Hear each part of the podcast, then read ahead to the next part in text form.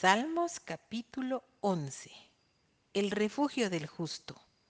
Al músico principal, Salmo de David. En Jehová he confiado. ¿Cómo decís a mi alma que escape al monte cual ave? Porque he aquí los malos tienden el arco, disponen sus saetas sobre la cuerda para asaetear en oculto a los rectos de corazón. Si fueren destruidos los fundamentos, ¿Qué ha de hacer el justo? Jehová está en su santo templo, Jehová tiene en el cielo su trono. Sus ojos ven, sus párpados examinan a los hijos de los hombres.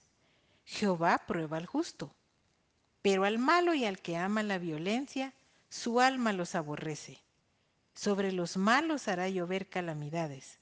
Fuego, azufre y viento abrasador será la porción del cáliz de ellos porque Jehová es justo y ama la justicia. El hombre recto mirará su rostro.